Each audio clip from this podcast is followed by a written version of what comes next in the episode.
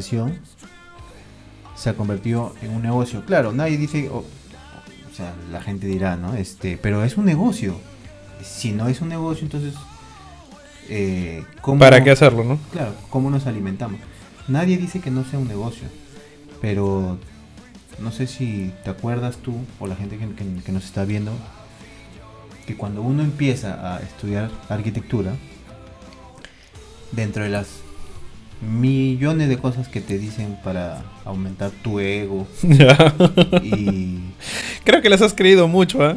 no, solo que siempre más, más bien no les he creído nada, pero por eso es que muy poca gente se da cuenta de eso. Porque Bueno, sí es verdad que lo mencionan bastante, pero de ahí a, a- a que uno de verdad lo crea es bastante difícil. yo ¿no? conocí, tengo amigos que lo creen. Sí. Es que ni siquiera se dan cuenta. Y te das cuenta, de muchas formas te puedes dar cuenta. A ver. La cuestión que eh, dentro de todas estas cosas que te dicen, la única con la que me quedo o por la que uno se puede llegar a enamorar de la carrera Ya.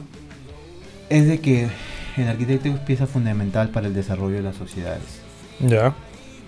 Como por ejemplo para embellecer una ciudad con edificios eh, institucionales, quizá educativos, para proponer de repente eh, alguna solución arquitectónica o de diseño que Ya. ayude a, a mejorar o a satisfacer una necesidad urgente del sector de la población que realmente lo necesita. Y ese tipo de cosas, ¿no? Ya. Así como ese tipo de cosas que suenan a cliché, te dicen un montón.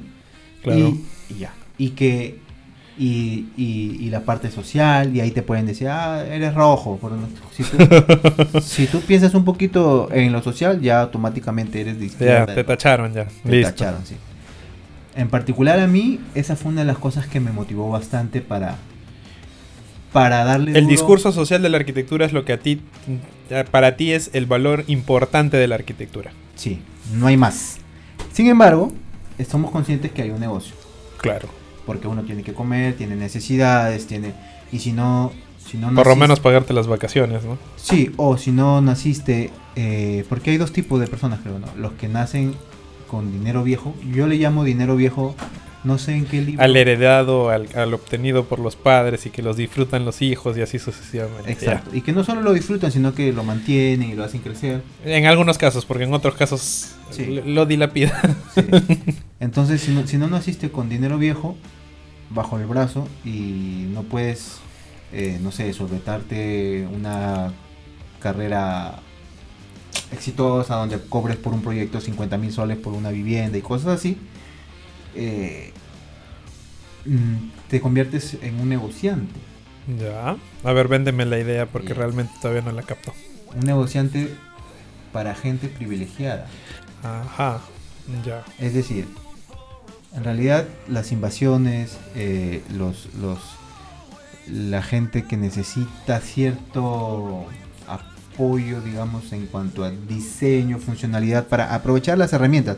Nadie está diciendo para construir una casa eh, donde las posibilidades no sean, Sí, claro. sino de aprovechar los recursos, los materiales, las herramientas para embellecer en cierta forma eh, lo que viene creciendo desordenadamente en todos lados Ya. y que hace que el contexto urbano sea una desgracia en ciertos sectores de la ciudad. Ya.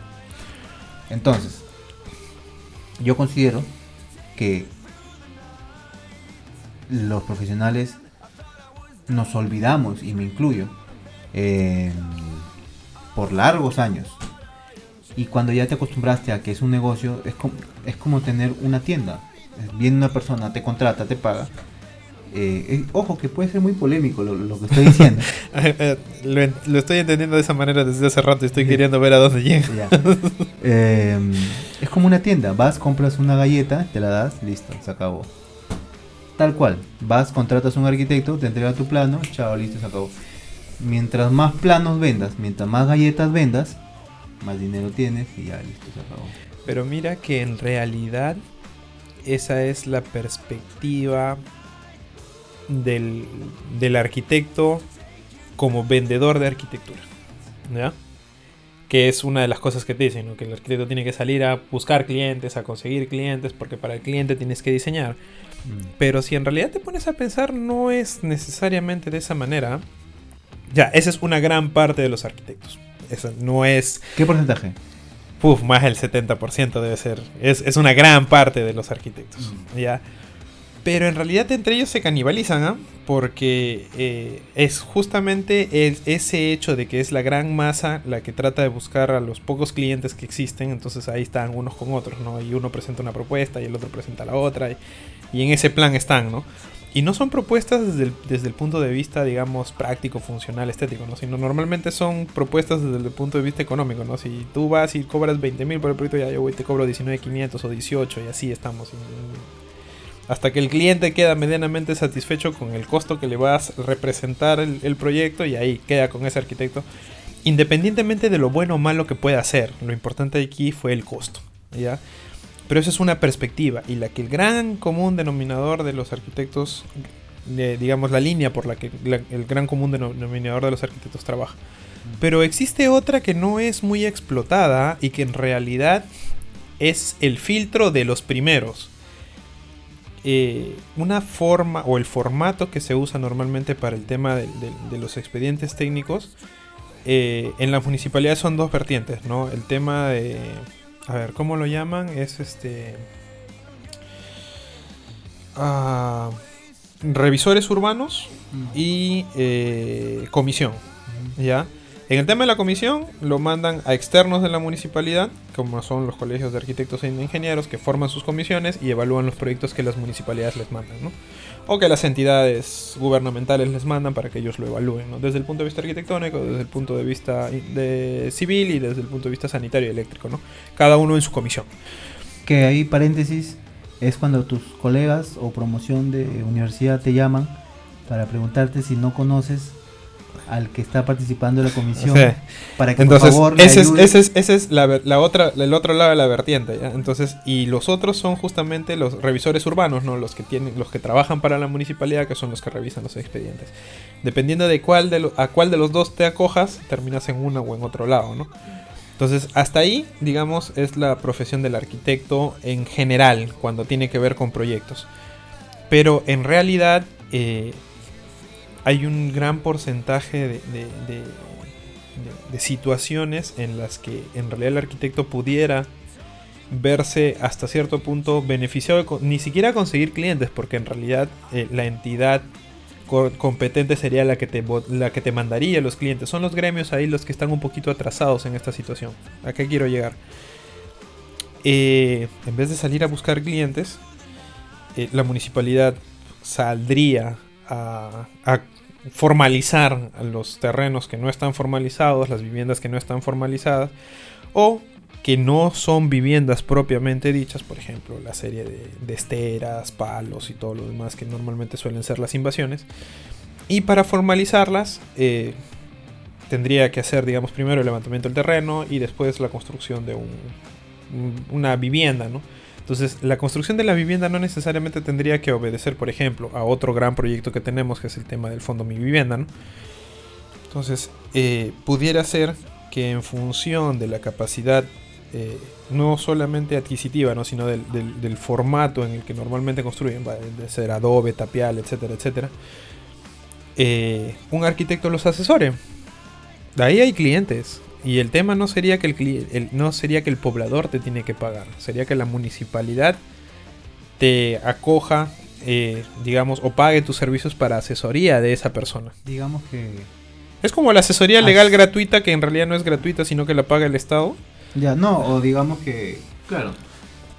Ya, básicamente es eso, ¿no? Entonces, eh, en realidad... Eh, digamos que hacer condominios sociales es una forma de verlo, pero en realidad no se trataría de, o incluso, ¿no? Puede un solo arquitecto agarrar 60, 70, 80, 90 usuarios de una determinada área a través de la municipalidad y asistirlos con el desarrollo de sus viviendas, ¿no? Entonces ahí... O como la asesoría este, jurídica, que sí es un buen ejemplo para comparar. Claro, entonces, eh, eh, por eso te digo, o sea, ahí hay, ahí hay, varios, ahí hay varios criterios en los que en realidad el aspecto social de la carrera de arquitectura eh, puede entrar a tallar, ¿no? Y no es necesariamente salir a buscar cliente, ¿no? Sino que hay opciones en las que...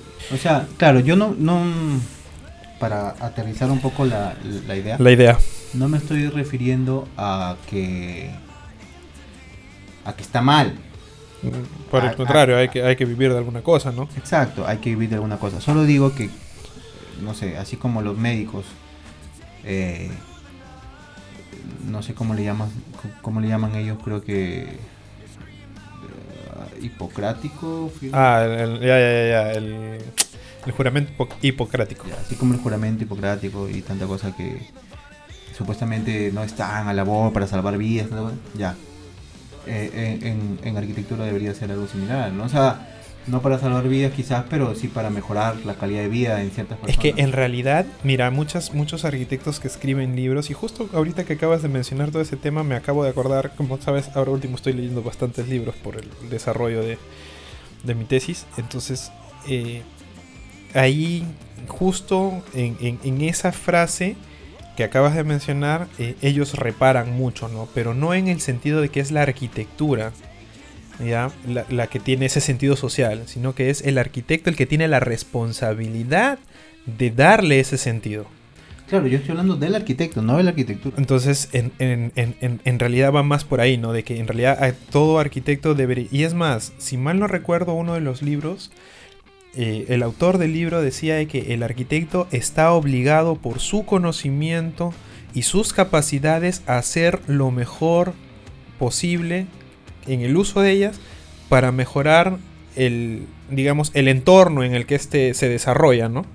Entonces, me parece que esa es, esa es la, la- la- gran filosofía de, la arquitectura como, como globalidad, ¿no? Ahora, que todo el mundo la aplique es realmente dista mucho de la realidad, ¿no? Pero en realidad vemos los que sí creemos bastante en ese tema. Yo, por ejemplo, soy un convencido de que no todo es... O sea, como te estaba exponiendo hace un rato, ¿no? Existen formatos, o deberían existir formatos, en este caso, por ejemplo, debería ser tanto el Colegio de Ingenieros como la- el, Colegio de Ingenieros, el Colegio de Arquitectos, como las municipalidades y demás entidades que salgan a, hacer un formato de esta naturaleza, ¿no? Un, contrato chico de servicios por determinadas cosas puntuales, ¿no? Entonces, ahí, por ejemplo, estarías colaborando no solamente con el trabajo y el reconocimiento a la labor del arquitecto, sino también estarías mejorando por el otro lado a mejorar las condiciones en las que este, en las que este servicio se presta, ¿no? Porque es, es como, como hacíamos ejemplo, ¿no? Es como la asesoría jurídica gratuita, es, es como incluso como la atención médica, ¿no? Entonces debería ser más o menos de esa naturaleza cuando no la puedes pagar. Entonces, si la puedes pagar, evidentemente te vas a contratar un, un- un mejor arquitecto o alguien que tenga muchas más, más recursos, ¿no?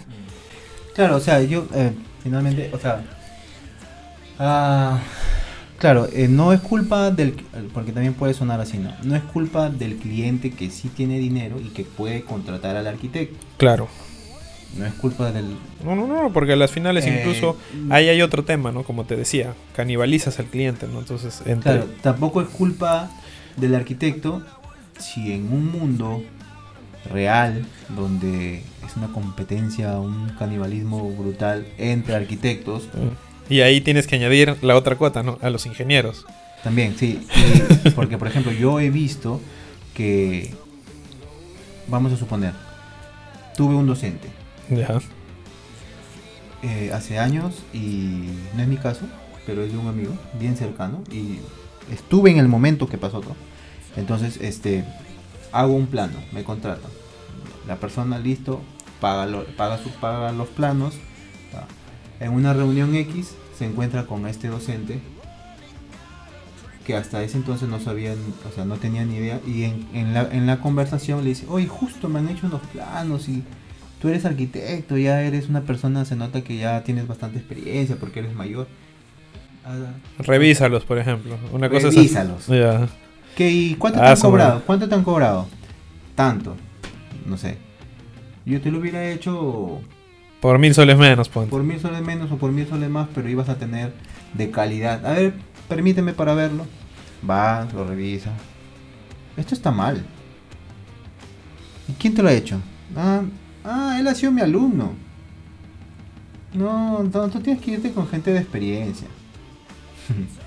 lo he visto, en mi narices ha pasado este, a, un amigo que no lo podía creer en realidad y y, y también me ha pasado con, con- con colegas quizá Eh, alguna vez sí se me ha podido pasar, pero este caso en particular me sorprendí porque no, o sea, no pensé que un docente, al ver que su alumno, no sé si tenía razón o no, finalmente de repente estaba mal o no sé, pero... Por un poco de, de, de, amor a la, a la, camiseta, digamos. Claro. Entonces no, no, o sea, eso existe también. Pero es que ahí hay dos vertientes sobre el asunto, ¿no? O sea, está bien que haya dicho eh, por un lado que la situación no era como correspondía, ¿no? Porque si el plano estaba mal hecho... Si es que fue esa la situación. Claro, entonces como eh, queda la duda, ¿no? Ahora, particularmente yo creo que en una vivienda es un poco complicado meter la pata, entonces no, no creo que haya sido... Claro, porque aparte... O sea, esto se ve siempre, ¿no? Entonces, como te vuelvo a repetir, no es, no considero que sea un problema del cliente que tiene el dinero para contratar a un arquitecto, porque finalmente si tienes el dinero, puedes hacer lo que quieras con tu dinero. Sí, claro. Eh, no sé si el arquitecto, porque también, como, como conversábamos, si no naciste con dinero viejo, tienes que vértelas como sea, ¿no? Y si, y si ese como sea es hacer diseños y olvidarte un poco de tu compromiso o juramentación hipocrática que sería en lo que es, en, lo que, es arquitectura pero reflejado en lo que es arquitectura este bueno pues quién soy yo para decirle a esa persona que bueno realmente no no deberías rajar en, en, términos coloquiales no deberías decir nada malo digamos de un colega no y en ah, especial si es que estás analizando un porque en realidad mira yo yo soy y, sí se da demasiado pero yo soy un convencido de que en realidad no hay proyectos 100% buenos, a todos son mejorables. Siempre. Entonces, una cosa es una crítica constructiva desde el punto de vista, ah, podría mejorarse, y otra cosa es decir, está mal hecho, ¿no? Porque en realidad, seamos sinceros, una casa es, o sea, una casa como la construimos y diseñamos en el Perú, mm. es bien difícil haber metido la pata en el diseño, ¿no? Entonces, salvo, y solo salvo, eh, realmente tomaras en consideración lo que deberías tomar en consideración.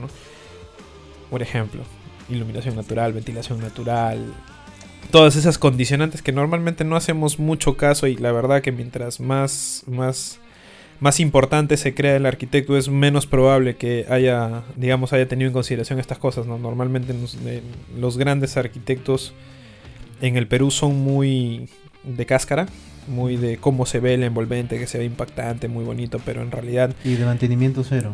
Y, en realidad ahí hay, una, ahí hay una serie de cosas. Yo justo hemos discutido muchas veces ese tema, ¿no? De que pienso yo que muchas cosas en arquitectura las hacemos mal.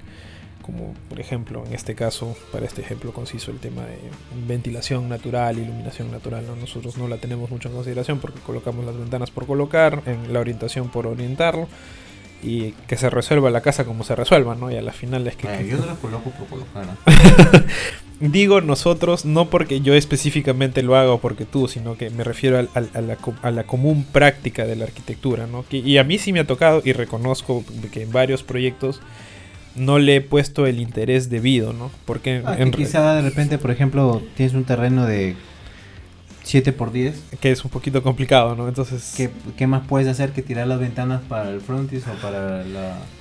Es que justo es ahí donde, donde, justo por eso es que yo tocaba el tema de que los arquitectos necesitan participar un poco más de la dinámica de la, del, del Estado y de la sociedad, ¿no? ¿Por qué? Porque somos justamente nosotros los que diseñamos los, las vías, las urbanizaciones, entonces hay que meterle un poco de criterio al asunto, ¿no? Entonces yo, considero que sin, sin ser un, no sé, sin sonar a reclamón o a quejón o a que la culpa la tienen todos, parte de la culpa la tenemos todos nosotros profesionales por aceptar que en ocasiones, dependiendo del gremio en el que estés profesional, tu gremio profesional no actúe en una manera que tú quisieras.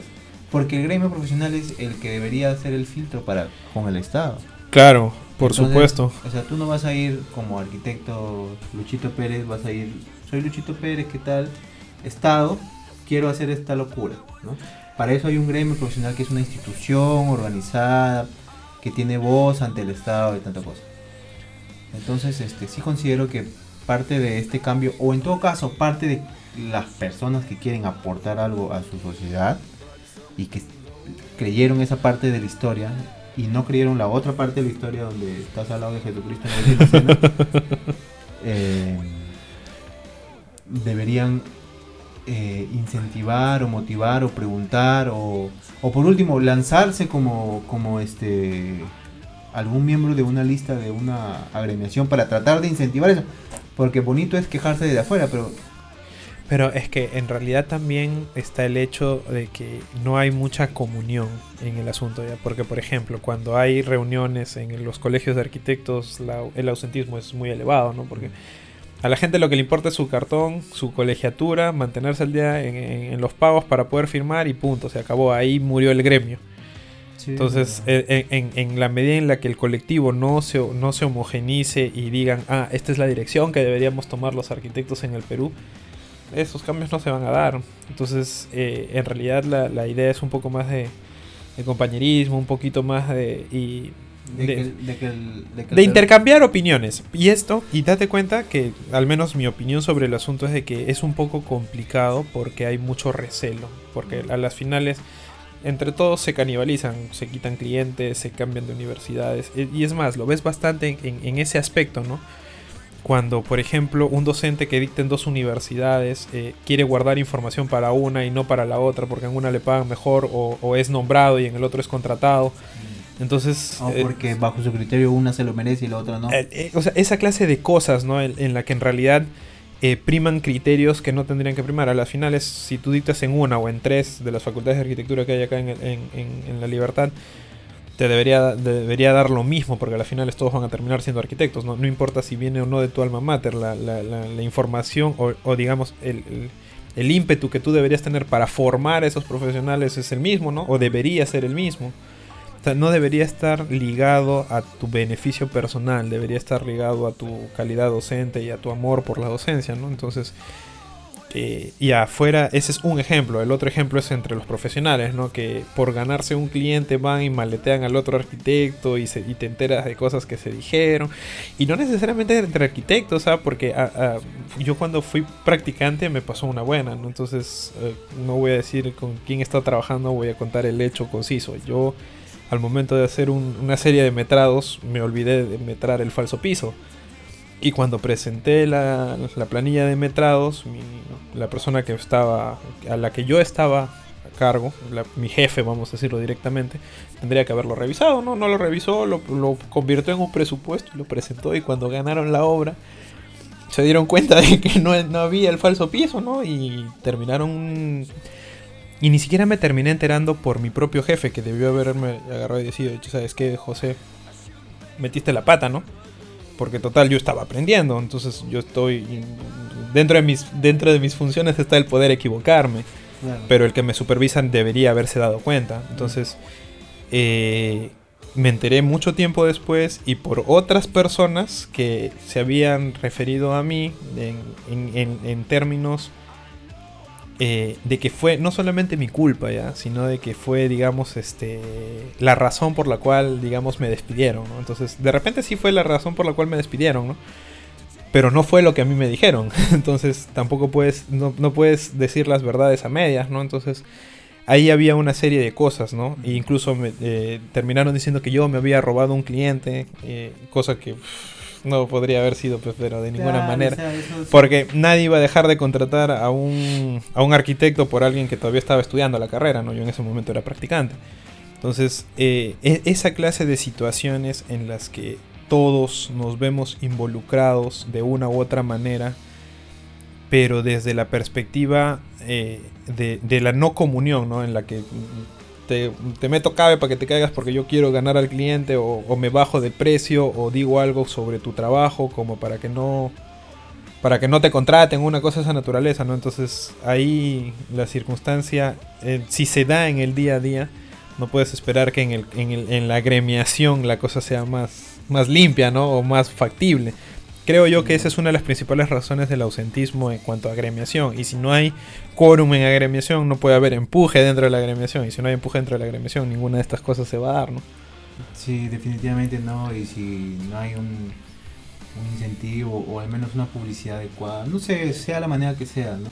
Yo O- pienso que hay, hay- ciertas cosas que tienen que empezar a cambiar y eso parte no solamente de los futuros arquitectos, parte de los arquitectos que están hoy por hoy, Mm. tienen que hacer un mea culpa y decir esto, esto tiene que cambiar, ¿no? Porque como colectivo tenemos que ser mejor. Claro, considero que en general estamos en un cambio de generación.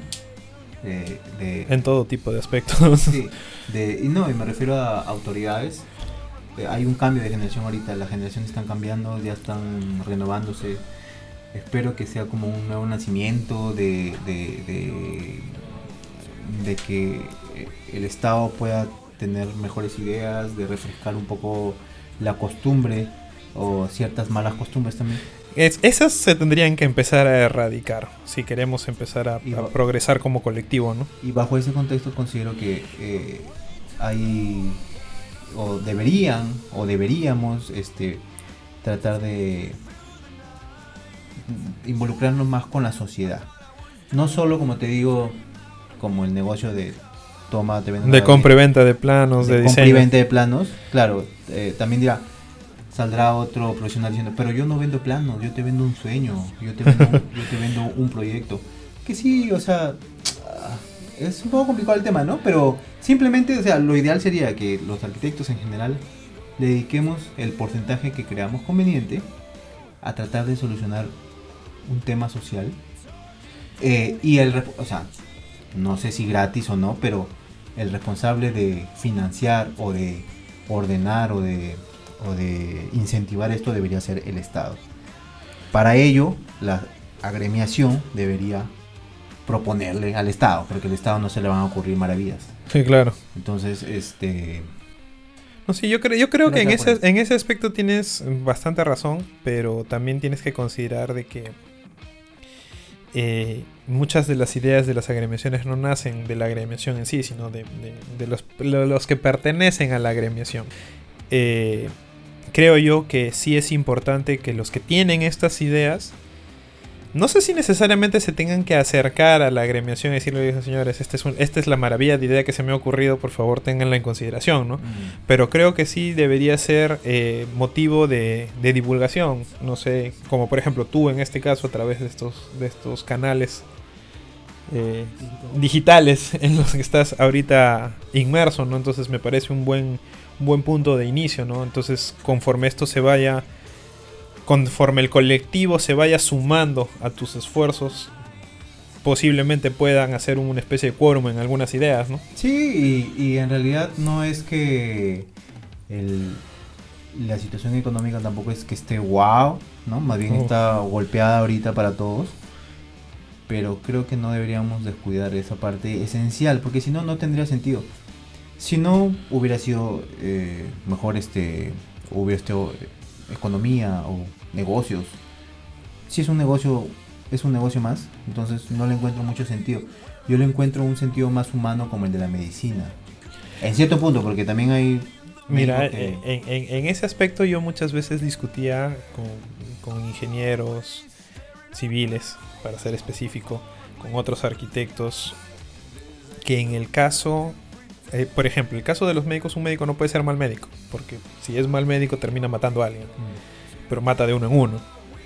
Un ingeniero no puede ser malo, en especial si es el calculista de un determinado proyecto, no puede ser malo porque ese sí mata de grupo en grupo. Y un arquitecto no puede ser malo porque a las finales eh, es parte de ese grupo humano que elabora proyectos y lo- o los construye. Entonces, en ninguno de los dos casos puedes, puedes cometer errores porque realmente estarías jugándote con muchas vidas, ¿no? Entonces creo yo que también en ese, en ese aspecto tiene sentido lo que dices, ¿no? Que necesitamos ser un poco más sociales en, en- en- en el aspecto de servir a la sociedad. Es, es una muy buena aproximación.